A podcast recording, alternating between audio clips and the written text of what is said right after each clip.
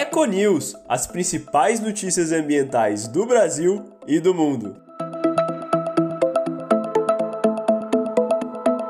E aí, pessoal, tudo certo? Meu nome é Gica, eu sou de projetos aqui da Flor de Lis e estamos de volta com mais um episódio do Florcast. Dessa vez, teremos um Econews sobre mudanças de temperatura na Índia e no mundo. E contamos com a participação especial da Laís. E aí, Laís, tudo bem? Fala, Gica, tudo bem com você? Tudo certo? Gente, eu sou a Laís, eu sou assessora de marketing aqui no Flor de Lis e também sou a líder aqui do nosso Flor de Cash.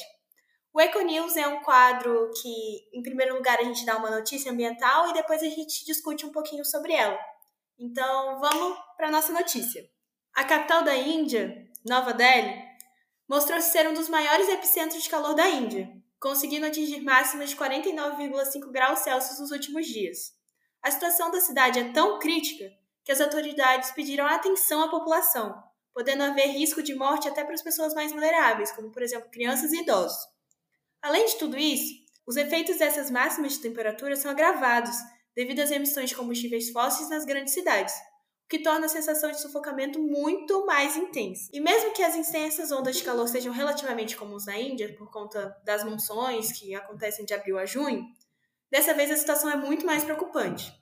E além de afetar a saúde dos habitantes, essas máximas também atrapalham muito a produção agrícola e atividades que movem a economia do país, como, por exemplo, o acesso à água potável e o uso de vários maquinários que são mais sensíveis ao calor. Então, a escassez de alimentos é uma possibilidade real, o que é muito preocupante porque o país já sofre com muita pobreza e com disparidade, né, Gica? Mas por que, que isso vem acontecendo? A gente sabe que a Índia possui uma grandiosa produção e queima de combustíveis fósseis, como o carvão. Essa queima em massa afeta muito todo o planeta Terra, ou seja, contribui para o aumento de temperatura em vários locais.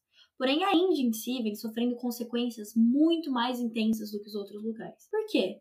Essa massa de calor e restos de combustíveis fósseis vindos da queima ficam concentrados ali naquela região. Meio que eles ficam presos ali, sabe? Assim, esse local é extremamente nocivo para a população, que, como foi mencionado anteriormente, vem sofrendo demais com as consequências desse tipo de atividade humana. Sendo assim, a gente precisa pensar um pouco. Além de impactar negativamente e muito na qualidade de vida dos indianos, esse tipo de atividade gera consequências em todo o planeta Terra. As pessoas vêm literalmente morrendo para alimentar a fortuna que as grandes empresas produzem.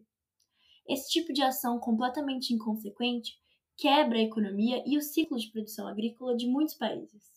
E tudo isso em nome da ganância. Então a gente precisa pensar: até onde será que o homem vai pela ambição? A gente mostrou aqui apenas uma parte dos aspectos negativos dos inúmeros problemas que a emissão de carbono e aqueles gases poluentes citados anteriormente pode gerar. Será que vale a pena continuar insistindo nesse tipo de produção? Bom, para tentar contornar essa situação, as medidas mais rápidas e eficientes seriam para melhorar a qualidade de vida da população, até porque tem gente morrendo. Então, a, a saída seria investir em equipamentos e medidas de adaptação, como resfriamento público, ou uma eletricidade ininterrupta, ou o acesso à água potável. Porque a gente tem que pensar, essa região é muito pobre. Então, coisas básicas que podem ser básicas para você aí que está ouvindo, não são básicos para eles. Agora, as medidas a longo prazo, que seriam aquelas que realmente solucionariam o problema, seria a redução imediata da emissão de gases poluentes, nesse caso principalmente o gás carbônico, que é o CO2. Existem inúmeras alternativas muito mais lucrativas e muito mais conscientes, tanto ambientalmente quanto conscientes em relação à saúde da, das pessoas, à qualidade de vida da galera que está vivendo lá, do que as ações que vêm sendo feitas. Então aqui a gente propõe que essa mudança comece por você. Agora que você tem todo esse conhecimento, a gente espera que isso tenha agregado alguma coisa em você e que você possa agora não aceitar menos do que o justo. Bom, Gica, é interessante essa discussão, né? Porque na cultura é, indiana e tal, eles não buscam muito a evolução no, no quesito monetário, eles não são um povo que busca muito uma revolução. Então, acho que essa, essa visão tem que partir da gente. Que nem, por exemplo, quando a gente vai comprar uma roupa, tem muito dessa lógica das grandes empresas falarem: ah, não, mas pelo menos a gente está dando um emprego, sabe? Então, acho que vem um pouco desse nosso exercício, sabe? Desse nosso exercício de pensar de onde as nossas coisas vêm, do que, que a gente pode fazer para melhorar. É, às vezes pagar mais caro por um direito humano. Porque às vezes a gente olha, por exemplo, uma roupinha que custa R$19,90 e uma outra blusa que custa R$59,90, a gente vai na R$19,90 porque ela é mais barata. Mas essa é pela lógica que a gente precisa ter 70 blusinhas, né? A gente precisa consumir. E não precisa, na verdade, a gente só precisava de uma blusa para vestir. As coisas vão perdendo o nosso significado, sabe? E é isso que a gente aqui da Flor de Lis queria passar aqui para vocês. E é isso, pessoal. O episódio de hoje vai ficando por aqui. Eu espero que o nosso conteúdo possa ter agregado algo mais na vida de vocês. E obrigada por ficarem até aqui. Vejo vocês no próximo episódio. Beijo!